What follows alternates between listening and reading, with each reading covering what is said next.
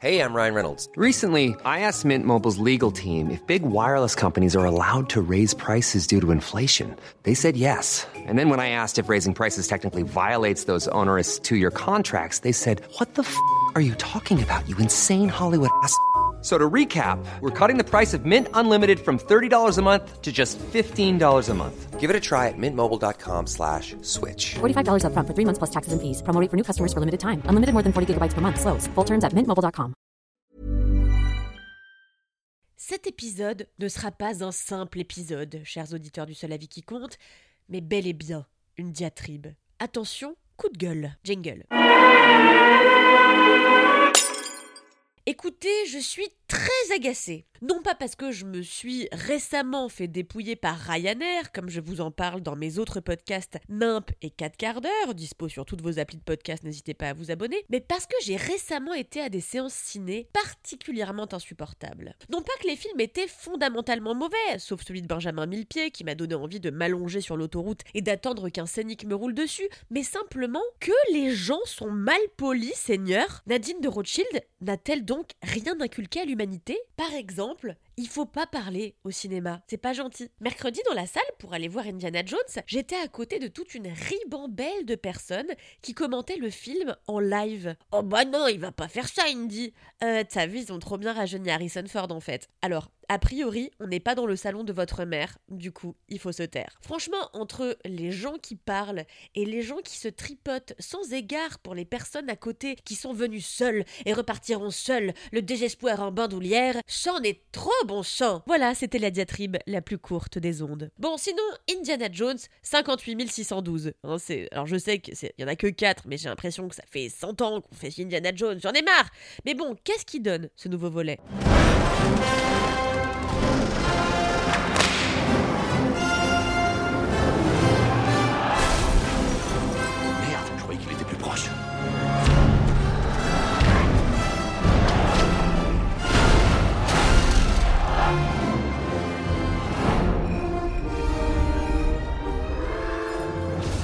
Indiana Jones est le cadran de la destinée, c'est le dernier opus d'une saga qui dormait depuis près de 15 ans. Après la trilogie initiale, instigée par Steven Spielberg, dont on peut dire qu'elle fait partie des trilogies filmiques les plus cultes de l'histoire du cinéma, Indy était revenu en 2008 pour un quatrième volet, tout ce qu'il y avait de plus insipide, reléguant la saga à un truc qu'on n'a plus très envie de consommer, ou en tout cas dont on n'a plus vraiment envie de voir un nouveau volet. C'est pourtant ce qui se passe cette année. Alors, Exit Spielberg, en 2023, c'est James Mangold, l'excellent réalisateur du Mans 66 et autres Wolverine, qui est aux manettes. Et force est de constater que eh ben, c'est largement mieux que l'épisode de 2008 qu'on essaye encore tous d'oublier. Hein Quoi? Le, crâne de cristal?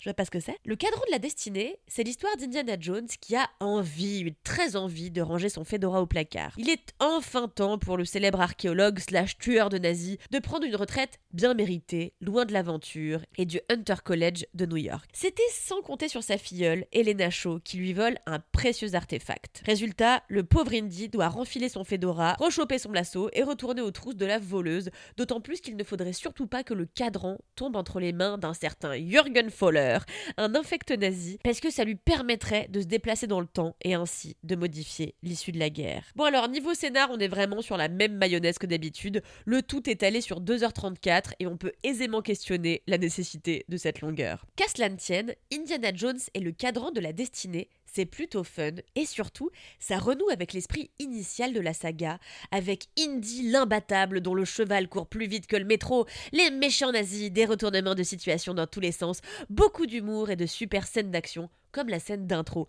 particulièrement soigné, comme il est de rigueur de faire au début des films Indiana Jones. Aussi, le cadran de la destinée n'hésite pas à mettre les pieds dans le fantastique encore plus que les volets précédents. Ici, la science-fiction se substitue à la douce horreur des premiers volets, et c'est un parti pris que j'ai particulièrement apprécié. Ce qui est certain du coup, c'est que le film saura séduire les fans de la première heure de la saga en lui servant sur un plateau d'argent tous les ingrédients qui ont fait le succès dans nos cœurs, de l'archéologue au grand cœur. Le film est vraiment pensé comme un miroir des premiers, avec des séquences qui répondent à des séquences anciennes. On est clairement dans une forme de fanservice, moins tapageuse et artificielle toutefois que le fanservice des derniers Star Wars, par exemple. Outre quelques séquences franchement laides, mais pas au point du crâne de cristal, euh, la faute à des CGI pas à la hauteur de l'ambition du film, le cadran de la destinée sort vraiment son épingle du jeu au point de procurer plaisir, rire et yeux malicieux. Mention toute spéciale au personnage d'Elena Shaw, campé par une Phoebe Waller-Bridge qu'on ne voit que trop peu au cinéma et qui est ici absolument parfaite en chasseuse d'artefacts à l'humour caustique. J'ai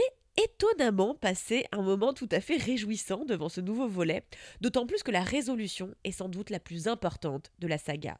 Je ne vous spoile rien, mais le parti pris de l'issue saura, j'en suis sûr, vous faire retenir ce volet en particulier. Allez, il est largement temps que je prenne quelques vacances, chers amis, que j'aille faire un petit peu bronzer cette couenne au soleil, et je vous dis à la rentrée prochaine. En attendant tout l'été, vous allez avoir droit à des seuls avis qui comptent spéciaux avec des tops, des flops, des épisodes dans tous les sens, ça va être super. Je vous en septembre. Et jusque-là, je vous dis adieu